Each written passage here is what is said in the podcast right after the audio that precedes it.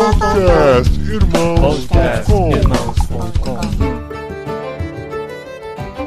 Olá, pessoas! Podcastirmãos.com Jetlag entrando no ar. Eu sou o Paulinho, estou aqui com o Gustavo, que adoraria comer meatballs e smashed potatoes na Suécia.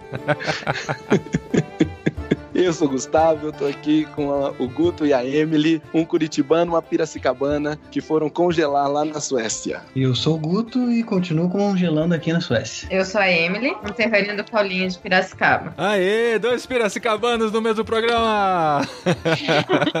Pela Só- primeira vez na história! Na história, só faltava ter dois santistas aqui. Se tiver outro santista, Não, não tem chance. Não, aí não dá, Não né? tem chance. O Pelé já abandonou a chuteira há muitos anos, já caiu muito.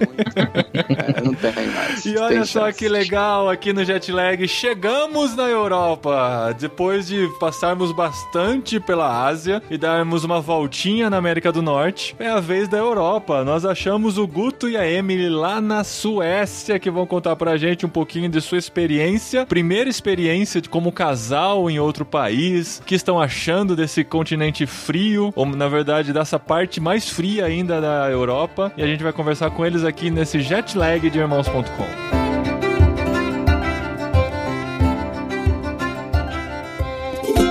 Olha só, antes de você continuar, tem dois recadinhos aqui rapidinhos aqui na edição desse programa. O programa tá indo ao ar hoje, dia 24 de setembro, e daqui 11 dias acontece em Campinas o Impulso, nosso encontro de comunicadores cristãos, onde a gente vai pensar sobre comunicação e reino de Deus. Então, se você é da área ou se interessa pela área de comunicação, venha passar o dia com a gente no dia 5 de outubro, das 9 às 18 horas. E para você fazer a sua inscrição é só entrar em irmãos.com/impulso ou clicar no link que tá aqui no post. E o segundo recadinho é um convite para você se tornar mantenedor de irmãos.com e ajudar esse projeto a ir para frente. É também só clicar no link aqui no post e escolher a forma de contribuir com o nosso ministério e ajudar a desenvolver o que a gente tem desenvolvido aí, com podcasts semanais e conteúdos nas redes sociais. E se você se tornar mantenedor, você passa a fazer parte também do grupo de melhores amigos de irmãos.com com stories exclusivos no Instagram, tá bom? Então os dois links estão aqui no post, participe com a gente e vamos lá para a Suécia.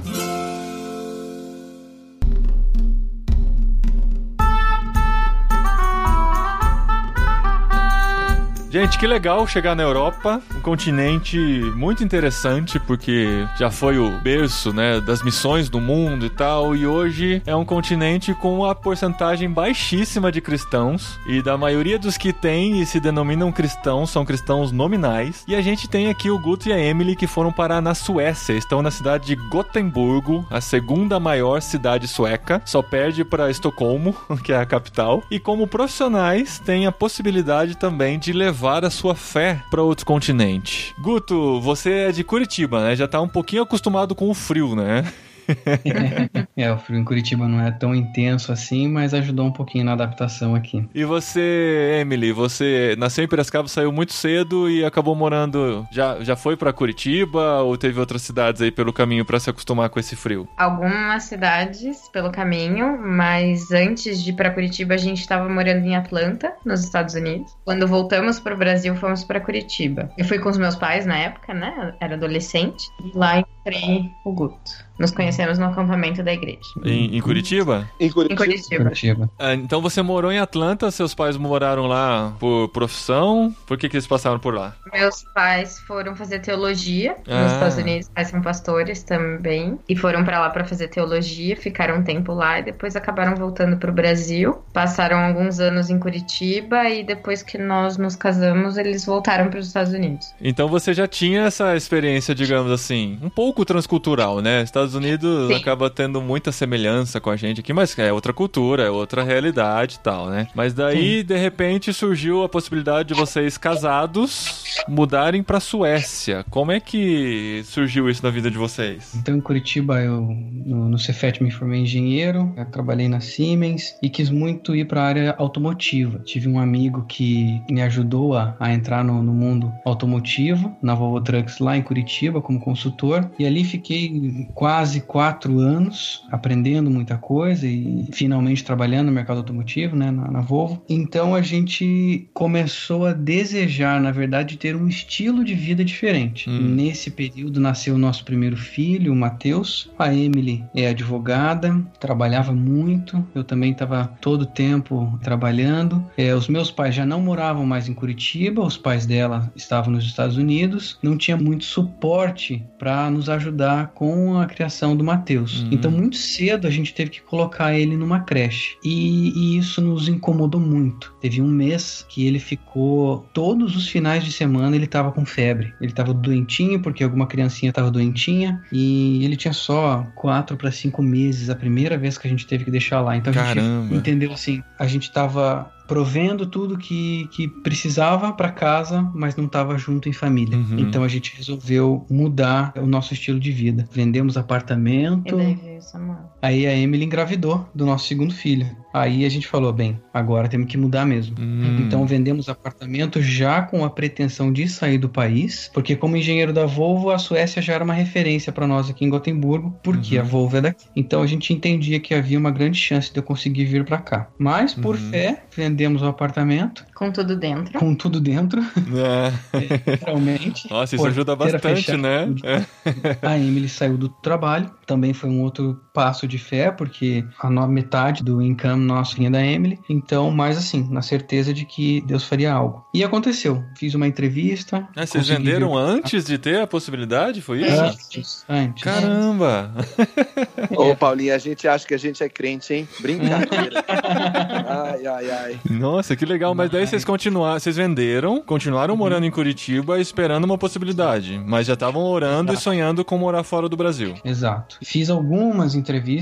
Um colega meu tinha vindo recentemente, recentemente na época, né, pra cá e me indicou numa empresa. A empresa me entrevistou e tinha dito que não. Aí eu tinha muita esperança naquela vaga porque com indicação as coisas sempre são melhores e tal. Mas onde era? Mas- Era Volvo já? Não era na Volvo, era como consultor Ah. e era pra trabalhar numa outra empresa. Na Suécia mesmo. Na Suécia mesmo, aqui em Gotemburgo, mas em outra empresa como consultor. E porque Deus sabe todas as coisas, eles repensaram, acho que algo assim, em torno de três semanas a um mês depois, eles voltaram a entrar em contato comigo e falaram assim: olha, a gente quer conversar mais uma vez contigo e tal. Uhum. E eu falei, tudo bem. Fizemos mais uma entrevista, porque na verdade essa empresa que me contratou, ela era ponte para uma empresa sueca. Então, daí nessa segunda entrevista eu fui entrevistado pelos donos da empresa sueca. E eles gostaram de mim e me chamaram. E foi assim que Uhum. nós viemos para cá. Mas Ah. entre a venda do apartamento e a nossa vinda foram cerca de quatro meses. Exato. Caramba, rápido, né?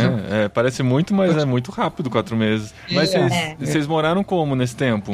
Conseguiram segurar o Então. apartamento até. Nossa, sim, porque nós temos amigos mais chegados que irmãos. Uma amiga nossa que já morava no terreno do sogro dela, que tinha um terreno muito grande, e tinha uma casinha pequenininha, Uhum. né? Hum. Tortinha.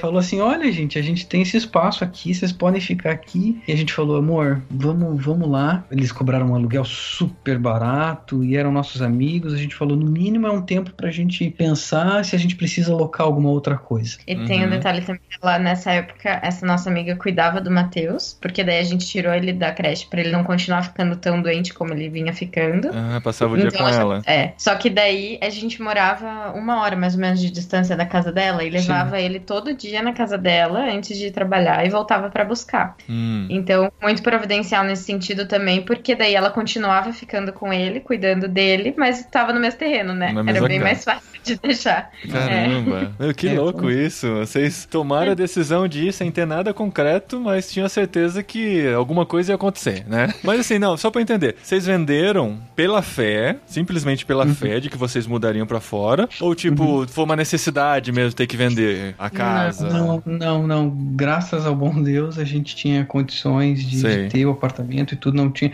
Aliás, foi um apartamento que, que nós oramos muito para ter. Uhum. No momento em que entramos no apartamento, três anos antes de vender o apartamento, a gente teve a certeza em Deus que aquele seria o nosso apartamento. Conhecemos os donos até hoje. São pessoas cristãs também. Foi muito bacana Conheci um amigo em comum aqui na É, Suécia. aqui na Suécia conhecemos um amigo em comum dos ex-donos do nosso apartamento. Caramba! É, é tudo muito conectado, né? Impressionante. Então, assim, foi um apartamento que a gente tinha desejos, vamos dizer assim, humanos, mas que Deus tinha o prazer de atender. Uhum. E naquele apartamento ele atendeu todos, é, assim, sabe, de forma abundante. Então a gente gostava muito do apartamento. Uhum. Mas, em primeiro lugar, estava nossa família, o que a gente queria viver. Então a gente não teve dificuldade para se desfazer do apartamento por causa desse pensamento, mas não porque precisávamos ou porque tinha algum problema. Uhum. E foi tão providencial que, numa época não muito boa para vender apartamento ou qualquer outro imóvel, em dois meses nós vendemos o apartamento porteira fechada e um senhor de São Paulo veio e comprou e pagou tudo à vista. Então, assim, a gente ali entendeu a mão de Deus nos direcionando. É. Então, ajudou muita gente na- nessa decisão que a gente tinha tomado. É muito louco isso, né? Dessas pequenas coisas que são grandes pra gente, são bem grandes, né? Mas Deus se importa até com essas coisas que parecem até pequenas pra ele, né? No nosso olhar. E ele Sim. cuida de cada detalhe pra direcionar a gente pra vontade dele, né? Então, muito legal saber disso e que vocês estavam dispostos a viver a vontade de Deus pra vida de vocês, né? Qual que é a, a formação de igreja de vocês? Vocês nasceram na igreja, se converteram depois? Como é que foi o encontro de vocês com Cristo? Eu nasci na igreja, basicamente, na igreja presbiteriana, lá de Piracicaba. Meu pai sempre foi presbítero, ou diácono, ou presbítero da igreja, né? Contava em coral, em louvor, enfim, todo mundo sempre muito ativo na igreja. Minha mãe originalmente era da igreja metodista, mas quando casou foi também para a igreja presbiteriana. Então, nosso background sempre foi esse. Como eu disse, os meus pais foram para os Estados Unidos para fazer o curso de teologia, né? Hum. Então, lá ele, meu pai pastoreou também uma igreja de brasileiros nos Estados Unidos. E depois, quando voltamos para Curitiba, a gente continua frequentando a igreja presbiteriana. E foi aí que você encontrou o Guto, num acampamento da É, eu, eu igreja.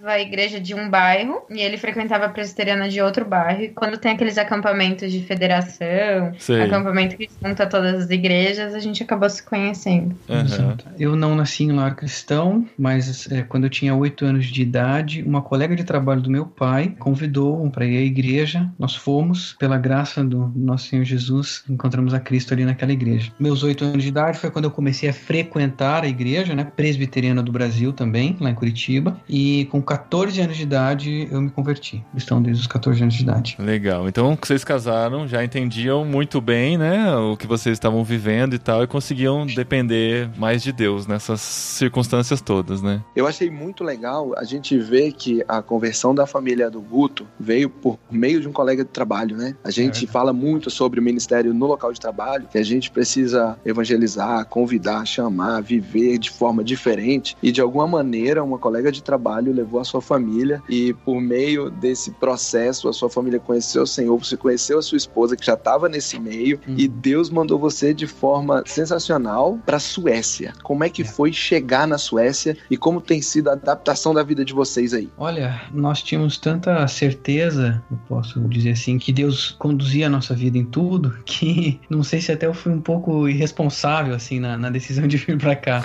É, quando eu paro pra pensar, eu, eu penso agora que eu não pensei tanto. Ah, cara, Porque- mas ó, se a gente pensa demais, a gente não faz muita coisa, vai. É, vezes sim, isso é Tem verdade. que ser é um verdade. negócio meio assim, não, vamos porque Deus tá sustentando, Deus tá cuidando, e se a gente não for agora, depois a gente se arrepende. É, na verdade, assim, claro que favorece o fato de ser um país europeu. Eu vim já com contrato de trabalho e com visto. Então, sim, isso favoreceu muito. Eu sou, acho que, uma pessoa um tanto quanto impulsiva também, então eu não tenho muito problema para ir e fazer. E essas condições de ser um país bem estruturado e o trabalho já estar, vamos dizer assim, entre aspas, né, tudo pode acontecer, mas de certa forma garantido, facilitou muito a nossa vinda para cá. Mas nós estávamos na seguinte situação: Emily grávida, porque a gente daí já estava grávida do Samuel, né? Uhum. E, e o Matheus com um ano e meio. Um ano e quatro Um ano e meses. quatro meses, na verdade, para ser mais exato. Chegamos, nós não tínhamos casa aqui, não tínhamos nada. Chegamos no aeroporto, nunca havia pisado aqui na Suécia, nem em Gotemburgo. Chegamos aqui, pegamos o táxi e eu tinha alocado um flat pela internet. E quando eu cheguei aqui com oito malas de viagem, seis malas de viagem, na verdade, duas mochilas bem grandes, bolsa, Uma neném, uma mulher grávida e uma mala de mão. E uma cadeirinha de criança. E uma cadeirinha de carro de criança. Tô me vendo, tô me vendo. É, você tá tô se me vendo, né, Eu tô me Gustavo? vendo indo passar o fim de semana na casa da minha sogra. É, são realidades e realidades, né? Pra nós isso não era normal.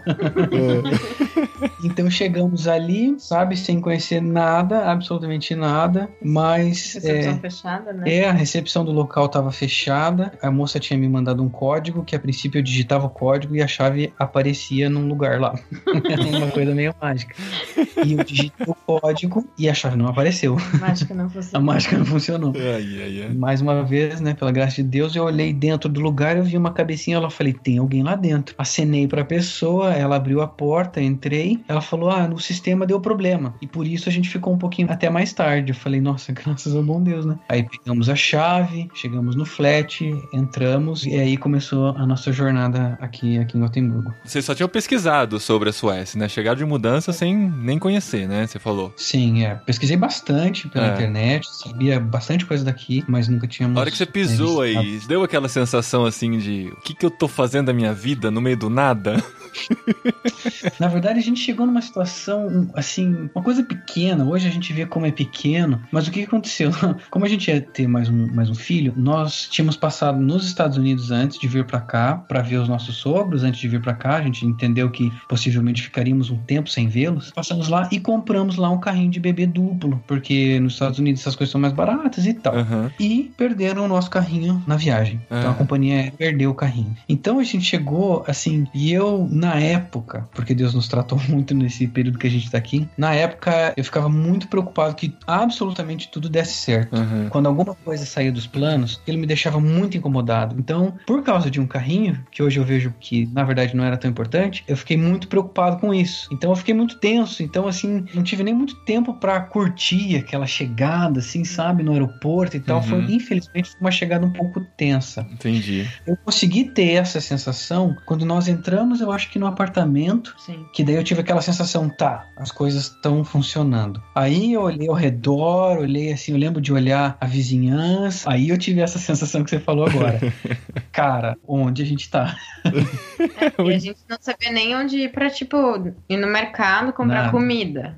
Sabe? Uhum. Não sa- Daí que a gente foi andar, procurar. É, E nessa época foi bem difícil, porque daí estávamos sem carrinho. é. Então tudo tinha que levar uma criança de um ano e quatro meses num No frio absurdo, Uhum. porque É a gente chegou no chegamos, inverno. é, chegamos aqui em janeiro, final de janeiro, assim, tava bem frio, bem frio mesmo. Neve, Uhum. gelo, É. enfim. E daí carregar compra, carregar criança, tudo É. na mão andando, porque tinha um mercado perto do lugar que a gente É, estava. isso. Só que tinha, era uma subidinha, assim, era uma caminhadinha mais ou menos. É, é, é, não era tão fácil, É. mas assim, foi Foi, Foi, foi. foi.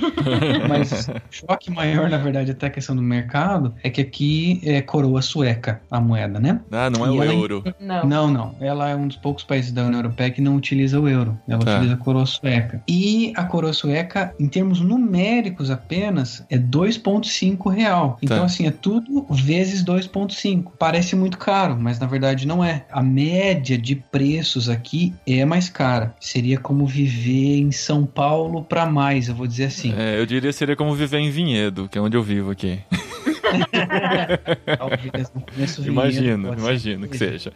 Então, assim, é, chega os preços, você fica fazendo conta todo o tempo. E o grande problema que isso são coisas que você não pensa, né, antes de mudar para um lugar diferente, é que eu não conhecia nada de sueco, nós não falávamos uma palavra em sueco. E E sueco não é o idioma oficial que. O único Né, oficial, por Aham. mais que todos aqui falem inglês. Todos. Olha, é, até no assim, mercado, assim, até atendentes. Os de mercado falam inglês, Ah, tá. Os senhores, as pessoas mais idosas, alguns não falam, mas não é tão incomum você abordar ou ser abordado por um idoso e como eu já fomos algumas Uhum. vezes, eles começam a falar em sueco, a gente fala I'm sorry e de repente eles mudam pro inglês e começam a falar inglês. Caramba. Muito Igual no Brasil, comum. né? Assim- Igualzinho. É. É igualzinho, igualzinho. No Brasil.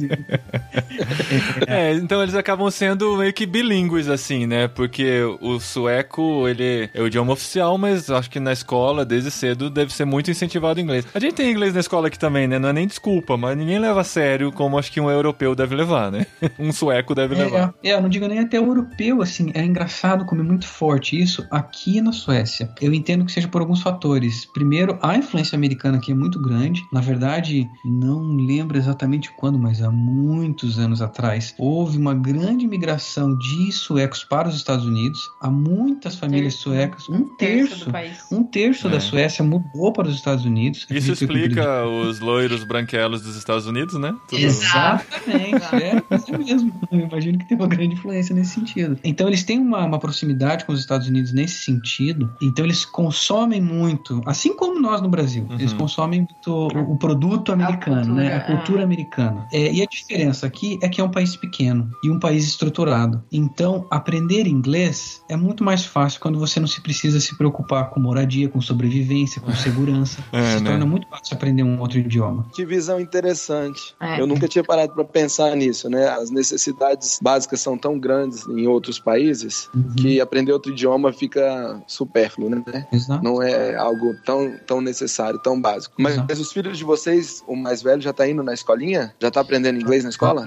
Ele não, ele vai numa escola sueca. Quanto tempo ele tá? É, Até eu ia falar isso, que na verdade, assim, o inglês aqui, ele é ensinado a partir dos 9 anos só. Ah, a tá. exceção de crianças que vão para uma escola internacional. E daí tem o currículo escolar em inglês. Uhum. Mas as escolas suecas, públicas, elas são tudo em sueco até os 9 anos de idade, quando eles começam a ter aula de inglês. Então Mas ele já tá parte- se E comunicando mesmo em assim sueco. dá certo. E dá. A partir dessa idade, as crianças já começam a falar bem, assim. Porque Uhum. eles também têm muito acesso a filme. Aqui Uhum. eles não fazem coisa dublada. Então, É, não, a maioria não. é só legendado. Então, é muito... O acesso ao inglês é muito, é muito comum, né? Uhum. Mesmo para as crianças. Mas os nossos, no caso, o Matheus, a gente veio falando português com ele. Quando chegou aqui, todas as vezes que a gente ia colocar desenho para ele assistir alguma coisa, colocava em inglês, porque a gente não gosta de colocar nada para ele que a gente não saiba o conteúdo. Eu falei, eu não vou colocar em sueco porque eu não tô entendendo o que estão falando. Bom, bom. E eu, e eu preciso filtrar o conteúdo do que ele tá assistindo, do que ele tá Uhum. vendo. Então a gente sempre assistia junto com ele e tudo. E nisso, nesse basicamente um ano, até ele entrar na escolinha mesmo, que ele entrou com dois, ele aprendeu inglês. E então quando ele entrou na escolinha foi bom, porque como as professoras podiam se comunicar com ele em inglês, mesmo não sendo uma escola internacional,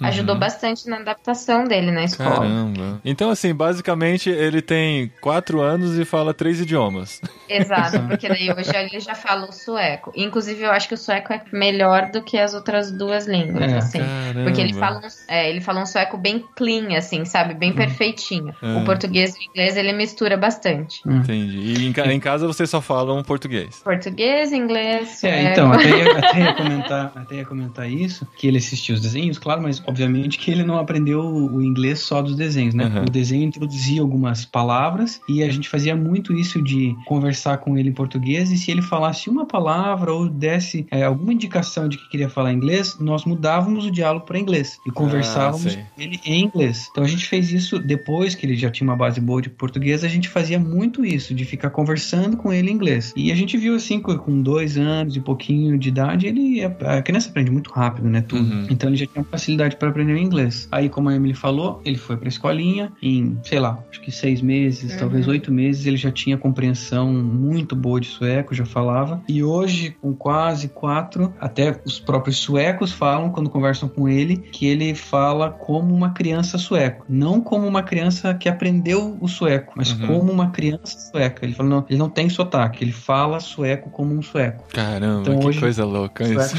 Que é o que ele vai acabar sendo mesmo, né? É, vai ser o primeiro idioma dele, o sueco, né? É, o primeiro É, idioma. hoje, hoje é o É. primeiro idioma dele. O segundo é português, bem próximo do inglês. Português e inglês, mas o sueco realmente é o primeiro idioma dele hoje.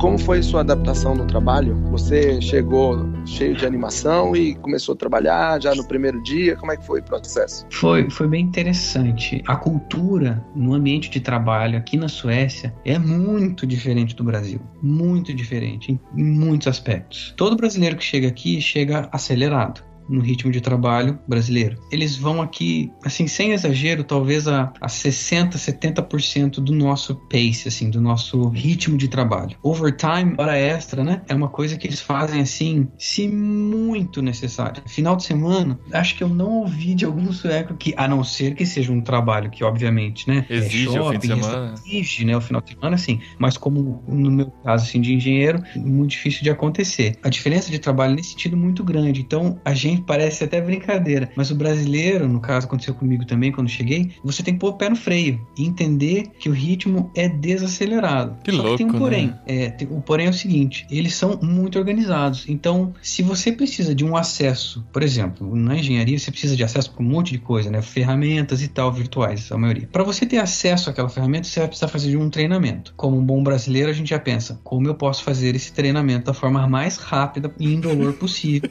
Esse acesso.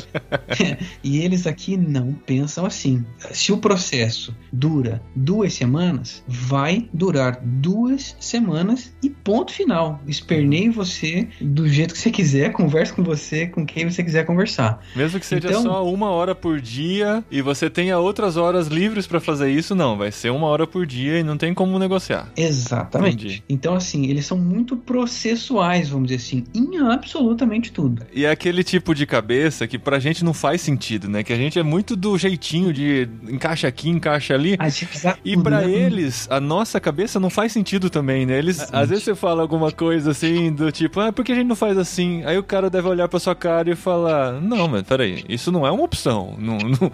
Por que você tá falando isso, né? Uhum. É, exatamente isso. E porque eles vivem, eles nasceram, né, obviamente, nessa cultura e vivem essa cultura, o que é muito bom nesse sentido é que eles não têm aquela pressa, aquela ansiedade comum que nós temos Hum. de ver a coisa acontecer antes do previsto. É, Alguém chega, né, pro brasileiro, geralmente, ó, isso aqui vai demorar uma semana. Em dois dias você já tá desesperado, você já tá ligando pra pessoa, você já, não, mas eu falei que ia acontecer em uma semana. E aqui eles ficam tranquilos, eles não estão preocupados, porque em uma semana não vai acontecer. Uma semana completa, acontece. Então, se o prazo é esse, o prazo é esse, e acontece. Então, Não vai atrasar. não. E assim, eles são flexíveis e tudo, prezam muito pela comunicação e no ambiente de trabalho é muito importante, não só no ambiente de trabalho, mas a cultura deles é a seguinte: você tem que se sentir bem. Eles prezam muito pelo seu bem-estar. Uhum. Então, se no trabalho, e são coisas até tô te falando agora e pensando, engraçado ver como as pessoas estão bem estressadas aqui, porque quando você fica estressado, você pode pedir o que eles falam de sick leave, que é licença doença, vamos dizer assim. Doença, é. Um Por dia. qualquer motivo, do quanto você precisar. Tá. Então, por exemplo, você pode até. é, Sem mostrar o CID, sem levar Sem. atestado.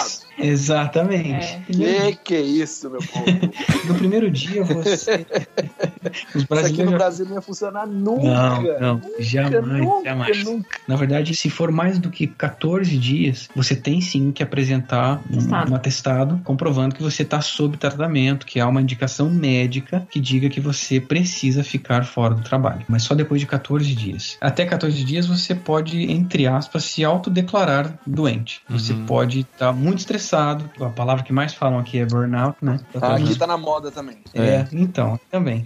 E, e a pessoa pode simplesmente se autodefinir estressada, cansada. É interessante que a Suécia é conhecida no mundo inteiro por ser um país justo, por ser um país honesto, né? Os menores índices de desigualdade e tal, né? É, tem essa fama, né? E você vê isso presente mesmo no seu dia a dia. A gente vê assim, você vê que as pessoas. Uma coisa que é bem interessante aqui, que foi muito bom pra nós, por exemplo, se eu chego, Paulinho, ô Paulinho, vamos fazer um churrasco lá em casa semana que vem? E você não pode ou não quer, não é nem não pode, você não quer, a sua tendência, enquanto brasileiro, é falar: cara, puxa vida, eu acho que eu tenho alguma coisa na agenda, não sei se eu.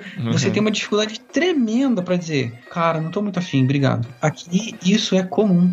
O que é muito bom. Nossa. Sabe? Cara, eu nem gosto de você, por que, É- que eu é vou na sua bom. casa?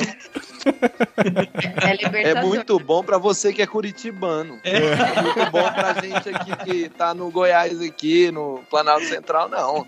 Você que é curitibano que é ótimo.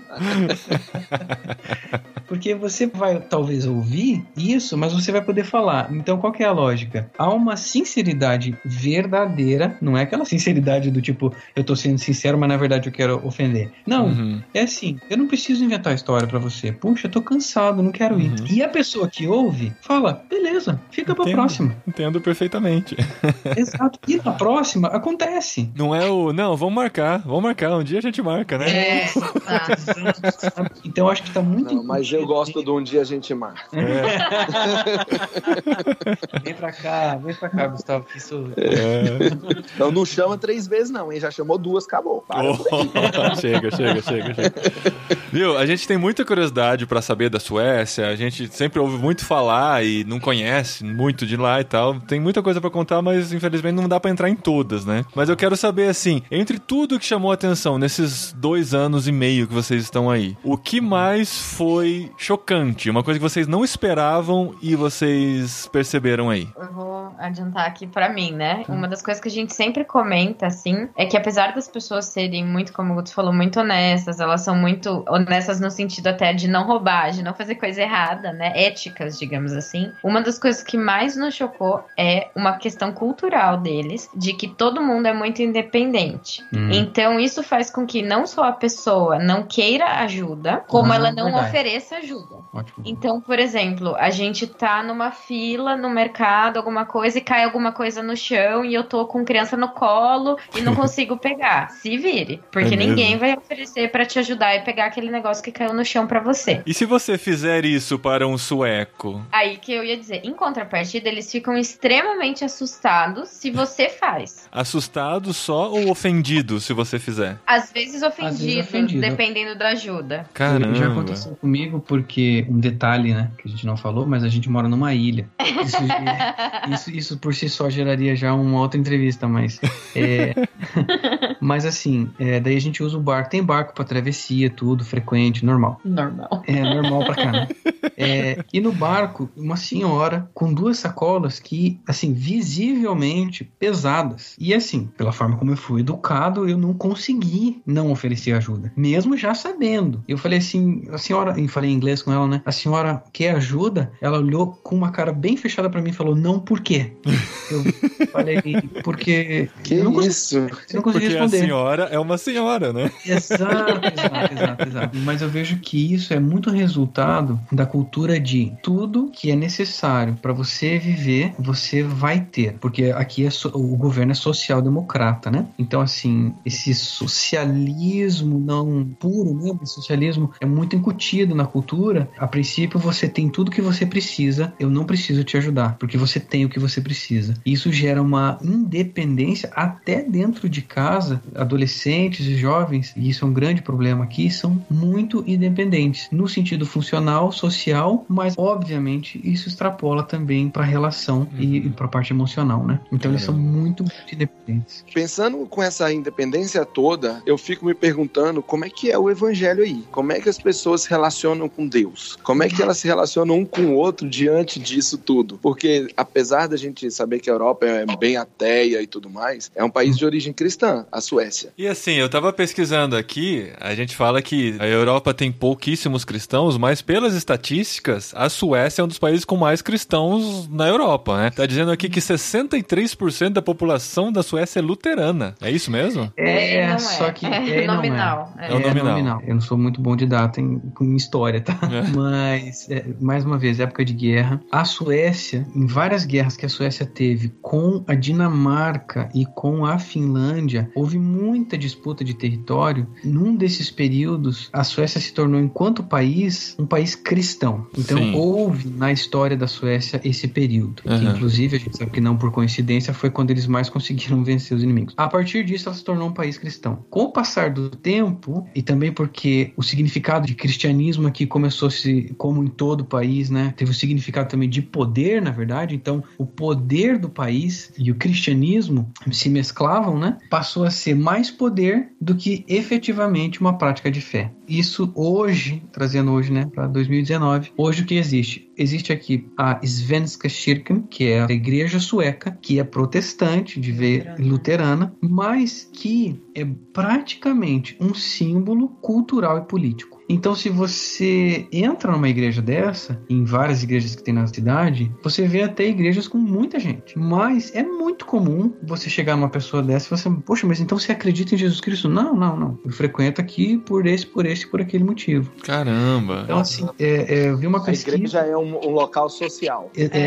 É. social político. Ainda há uma, vamos dizer assim, uma influência na política através da igreja e das pessoas que são Não cabeças- necessariamente oposição ou situação. A igreja não é oposição nem situação no país. É só uma influência Não. política mesmo. Exatamente, exatamente, é um símbolo. Hoje, a última vez que eu vi cristãos na Suécia, 3,6%. É, na estatística diz aqui que luteranos 63,2% e outros protestantes 3,8%. Opa, Aí- então já aumentou 0,2 aí. É, aí temos ortodoxos mudou a 1.3, católicos 1.2, muçulmanos 1.4 e o resto é outras religiões e sem filiação. É porque o que acontece muito com a igreja luterana é o que acontece no Brasil com a igreja católica. Sim. Porque como a igreja do Estado, entre aspas, é a igreja luterana, as pessoas têm filhos, elas levam pra igreja pra serem batizadas. Entendi. Só que nunca frequentam a igreja, não acreditam em Jesus, Aham. entende? Às vezes fazem o esse- casamento lá também e tal, né? Mas são só. casamento, faz o batismo, os Uhum. cemitérios são na igreja, sabe aquelas cemitério de igreja, assim? Aham. Mas não tem realmente essa é a a única prática relação. Fé, né? É, É. Essa é a única relação que elas têm com a igreja. Com todas as pessoas que a gente conversa aqui no Jetlag, são pessoas que, assim, entenderam que às vezes foram pro país buscando uma qualidade de vida, uma nova maneira de viver e tal, e no meio desse processo entenderam que Deus também estava enviando eles para uma realidade transcultural para poder falar de Cristo para aquelas pessoas. E vocês também perceberam isso. Que tipo de iniciativas vocês têm pensando nesse compartilhar de Cristo numa realidade tão pós-cristã, digamos assim? Quando eu tinha 17 anos, foi assim, muito marcante para minha vida, no sentido de ter a certeza de que eu tinha um chamado pastoral. E desde os meus 17 anos, hoje eu tenho 32, desde os meus 17 anos eu venho aguardando em Deus quando eu poderia efetivamente começar um ministério, começar um trabalho em que eu pudesse exercer esse chamado. Antes de vir para cá, pouco antes eu tinha começado a teologia na Faculdade Batista do Paraná e porque a gente veio para cá, tive que parar os estudos. Desde então, eu tenho muito madura esse entendimento e muito forte no meu coração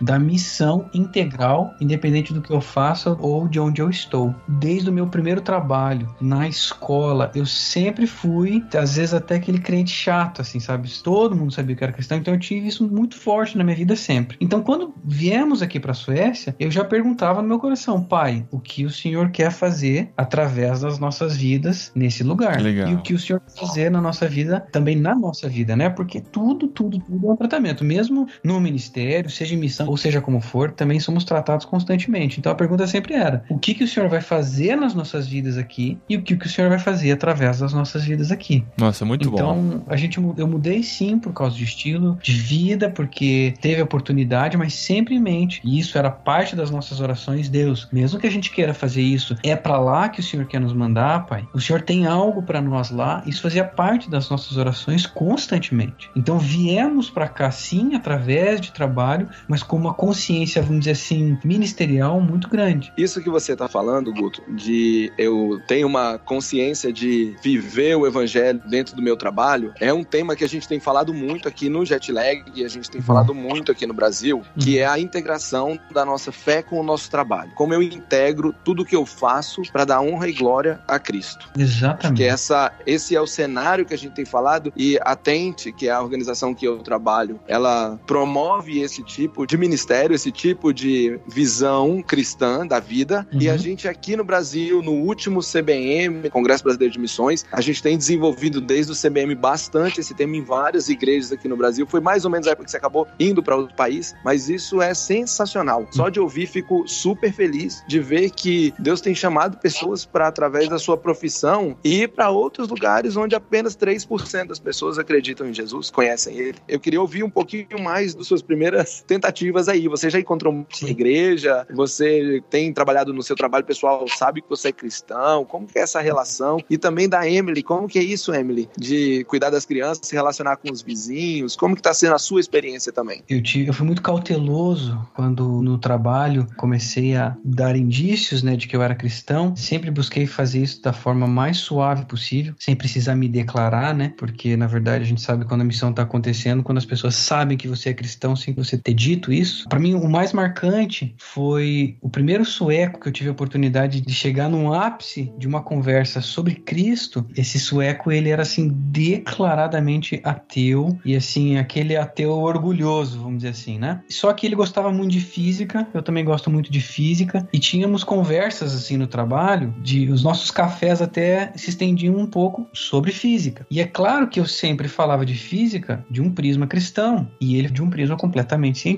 Então ele foi observando o meu pensamento. Chegamos um dia a conversar sobre fé. Ele se incomodou, eu acho, né, com algumas coisas e ele perguntou. E ele falou assim: "Bem, então de acordo, isso eu nunca vou esquecer na minha vida". Ele falou assim: "Então de acordo com o que você está me dizendo, você está dizendo que o meu pai, que era ateu e já é falecido, ele foi pro inferno". Eu falei: "Olha, eu não sei no que seu pai cria. Eu não sei o que aconteceu com ele até o último suspiro de vida dele. Então eu não tenho autoridade nenhuma para dizer onde seu pai tá. Me desculpe, mas eu não tenho condições para dizer onde ele tá, onde ele deixa de estar". Aí ele ficou quieto, aquele aquele aquele ar pesado se instaurou na sala. Fiquei muito preocupado se tinha sido a resposta certa, tava orando constantemente nesse momento. Um minuto depois, ele volta para mim de novo e fala assim: em contrapartida, minha mãe deve estar no céu, porque a minha mãe era uma believer, né? Ele falou, era, era cristã. Aí eu olho para ele assim, já com lágrima no olho, eu falo: bem, em relação à sua mãe, eu creio sim que ela tá no céu. Então essa foi assim a primeira experiência e a mais impactante que eu tive, porque ele mostrou para mim quem é o sueco. Ele mostrou para mim quem é esse povo, que é um povo que por vários motivos, talvez seja até um pouco frio, que talvez seja um pouco duro, que talvez seja um pouco ríspido, um pouco distante, mas que o que mais deseja no fundo do coração, às vezes mesmo sem saber, é saber, descobrir que tem algo mais. Isso Uhum. eu vejo no povo sueco. Eles querem sim, eles têm esse anseio por descobrir que existe algo além do que eles vivem. Caramba, que legal, cara. Vocês falaram que vocês mudaram pra ir pensando muito na qualidade de vida, né?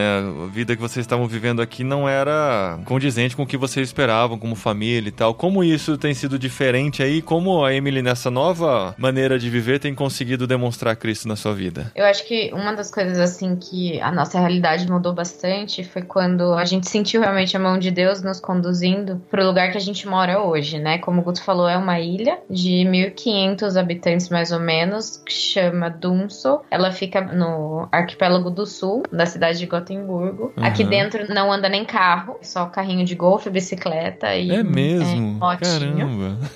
que E- legal. Mas um detalhe que nos Dá chamou um podcast mesmo. É, dá um podcast. Cheio de perguntas. Ah, Mas uma das coisas que nos chamou muita atenção é que, incrivelmente, um terço da ilha é cristã. Eles têm uma igreja muito grande aqui dentro que tem quase que 500 membros. A ilha tem 1.500 habitantes. Caramba. É. Uma Mas igreja cristã- só. É, Uhum. tem a igreja sueca também, né, que é a tradicional, mas uma outra igreja, que é, eles chamam de Mission Church, né, a da missão, que tem essa maior parte dos membros. Então a realidade que eu estava vivendo com as crianças aqui na ilha era uma realidade até um pouco surreal pro padrão sueco. Porque eu tô Uhum. dentro de uma ilha com pessoas majoritariamente cristãs, então muitas amigas minhas eram cristãs, me davam liberdade, claro, de falar de Jesus abertamente, sem problema, porque acreditavam na mesma coisa do que eu. Mas em contrapartida, eu tenho o fator imigrante. Aham. Então eu tô comunidade extremamente sueca, né, numa ilha de 1500 habitantes. Entrei nessa realidade sem falar sueco, né, sem ter, então todo mundo sabia que eu falava inglês. As pessoas da ilha sabem quem nós somos, sem que a gente precise falar, né, porque são os brasileiros que moram na ilha. Então, o que parece ser uma coisa ruim acaba sendo uma coisa boa, porque as pessoas são curiosas em relação à tua vida, no sentido de quem você é, por que que você tá aqui, o que que você tá fazendo aqui, e elas não têm a mesma barreira, por exemplo, que as minhas amigas suecas cristãs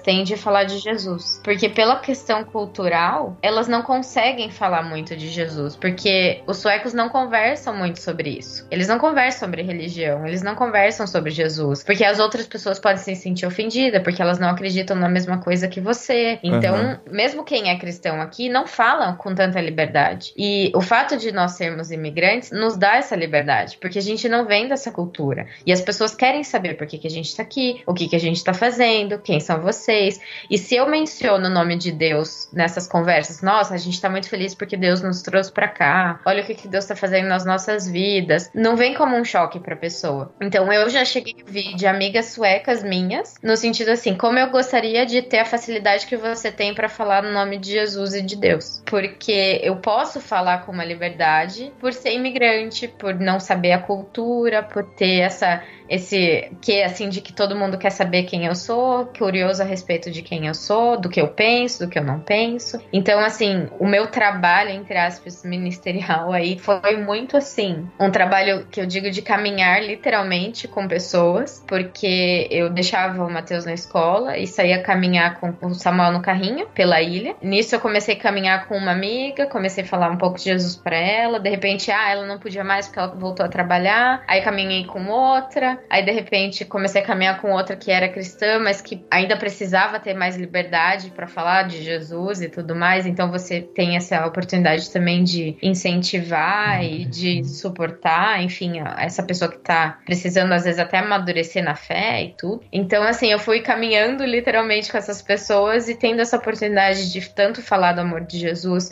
de uma forma evangelística, quanto de suporte mesmo, né? Como irmã na fé. E através das crianças também também, né? Porque como a gente sempre tava em mães aí, basicamente, né? Caminhando e indo no parquinho e não sei o que, as crianças também, o próprio comportamento, aquilo que a gente ensina para os nossos filhos, né? No uhum. sentido de, ah, a gente vai comer, vamos fazer oração, machucou, fez dodói, aconteceu alguma coisa, a gente pede pro papai do céu tirar o dodói. Então são pequenas coisas que a gente vai incutindo, né, na cabeça da criança e que refletem também no nosso dia a dia, enfim. Uhum. Muito legal. Você falou de duas coisas aí bem legais com relação ao à realidade de outro país, né? Que ajuda bastante. O fato de vocês terem filhos, e é o primeiro Sim. casal que a gente entrevista aqui no Jetlag que tem filhos, e essa coisa dos filhos, né? Faz a gente se socializar com outras pessoas, é muito legal. E a questão Sim. de andar junto, né? A base do cristianismo é relacionamento. Às vezes a gente esquece isso, né? Às vezes a gente uhum. quer só ficar trazendo as pessoas para a igreja para ouvirem do evangelho, quando é na nossa vida, no dia a dia, no relacionamento que a gente vai mostrar Cristo para eles. Muito legal.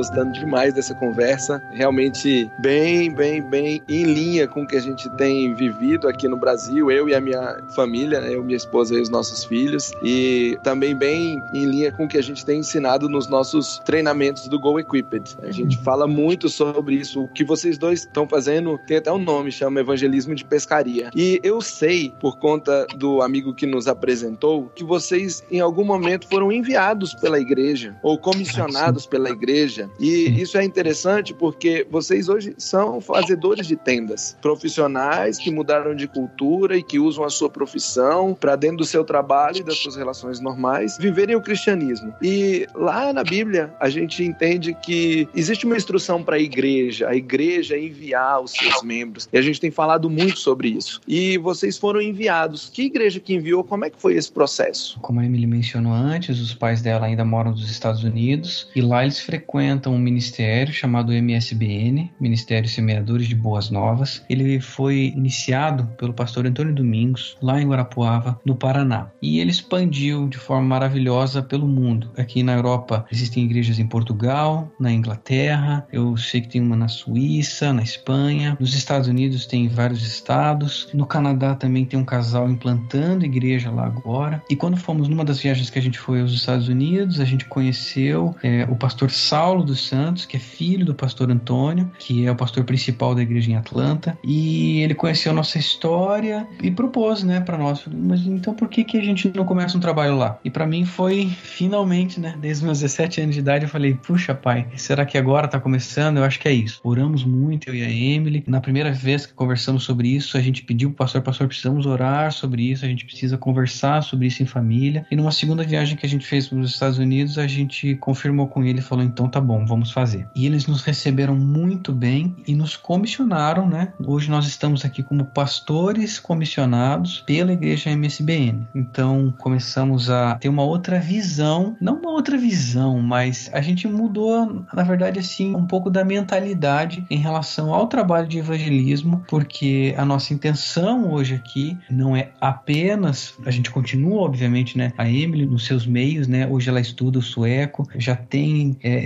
evangelizado as amigas dela na, na sala de aula, é, eu continuo no trabalho e agora a gente tem um plus, né? O nosso ministério. Começamos a caminhar com algumas pessoas aqui, alguns brasileiros chegando na mesma condição que a gente, engenheiros vindo trabalhar, as mulheres sem trabalho no começo, mais com as crianças, então a gente tem se aproximado dessas famílias por entender esse processo de chegada aqui, que muitas vezes é complicado, e temos usado isso como porta para o ministério. Muito recentemente, algumas pessoas de uma outra cidade próxima daqui a 70 e poucos quilômetros, aqui de Gotemburgo, eles haviam começado uma igreja, infelizmente por alguns motivos a igreja acabou e os membros estavam lá procurando uma igreja. E através de outro colega meu, pastor, que está lá em Estocolmo, também vinculado ao ministério, que conhece esse pessoal, falou: Pastor Guto, né? ele me chama de Pastor Guto, Pastor Guto, tem um pessoal lá, precisamos atendê-lo. Fui lá, conversei com o pessoal no último domingo, é, é muito recente